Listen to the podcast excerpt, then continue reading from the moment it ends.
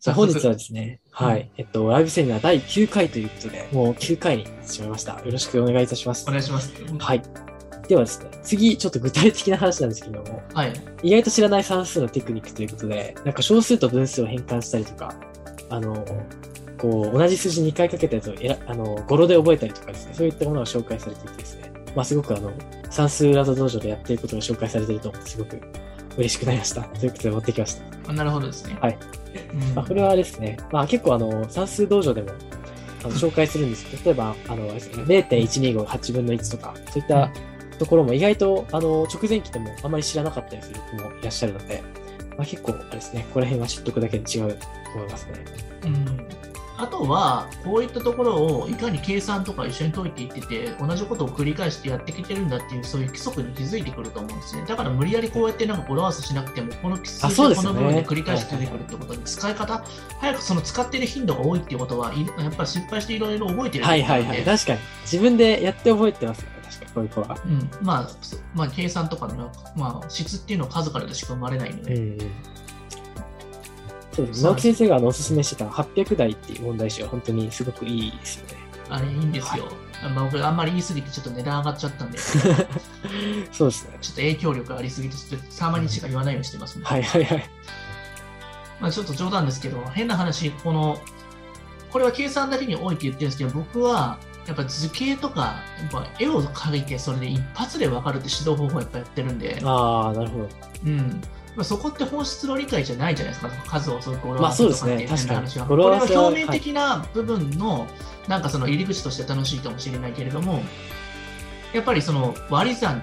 と思ってるものって、すべて実はあれは割合だったりしますからね。はいはい。確かに。うん、割るっていう概念は何かをね、割れていくっていうところだったりするから、はいはい言葉で算数を覚えるってところが、中学受験の本質なのかなって結構なるほ思どってて、あーまあ、結局、ここを習ってるんですよって話なんですよ、中学受験の算数は。あ、そうですね、確かに。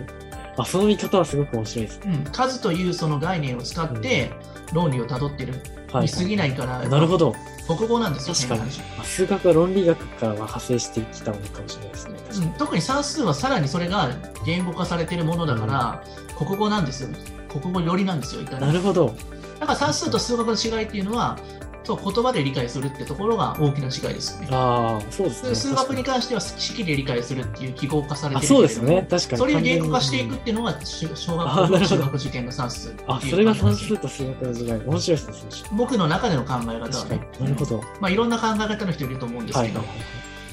だからその辺のところを考えていくと、うんよく縦かける横っていうのは長方形とか四角形になるけど底辺かける高さ割る2の底辺かける高さも一緒の三角あの長方形の半分にしたものが三角形ってこととか、うんうんうんそれが原理が分かってないからこの割る2は何なのかなって言い続けてる人もいるしああ、子そう供でとすかでね。でも確かに本当はそれは底辺かける高さ割る2の答えのところから導き出した割る2なんだよとかっていうこととかも順を追って説明するだけれども意外と知らなかったりする子が多かったりするし。確かに。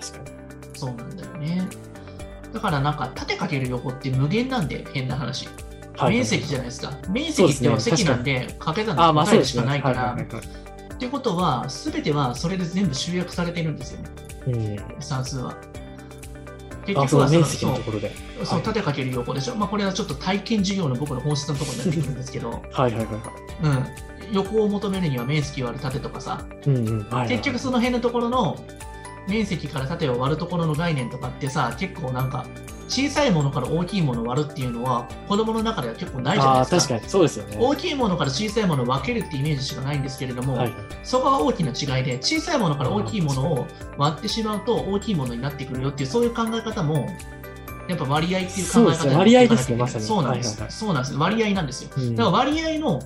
考え方をマスターしなきゃいけないということなんですよそこのひ占める割合が本当に大きいというか。かなり大きい、なるほど。割合はほぼほぼ比でもあったりするので、日の1あたりを求めるはっいていうとはいころもあるので、速さの問題にも関係してきますから。ありますよね、ありますよね。ううんん。なるほど。だからは結局、上下が一致してないとダメだとかね、いはい。比べる量とあ、そうですよね。割合がはい一致してないと元にする量を求めれないとか、はいはいはい。うん。そこの考え方がすごい大事なんだけど、まあ義務教育でなぜか教えないという、そうですね。確かに。 うん、あんまり強調されないですね、その重強要さ調されない。うんまあ、それはちょっと俺にはよくわからないけれども、その辺の話はしないです。政治的な話になるんで。なるほど。はい。 政治の話。はい。はい。ありがとうございます。本質を教えることは本当に大事だと思います。まあまあまあ、あの、楽しく最後まで受験頑張りましょう、皆さんね。はいまあ、で、まああと2ヶ月ちょっと乗り切ったら、多分楽しい未来が待ってるんで、そうですね頑張りましょう。はい。ははいい。では本日は第9回ということで、本当に直木先生、ありがとうございました。ありがとうございます。はい。ではまた来週お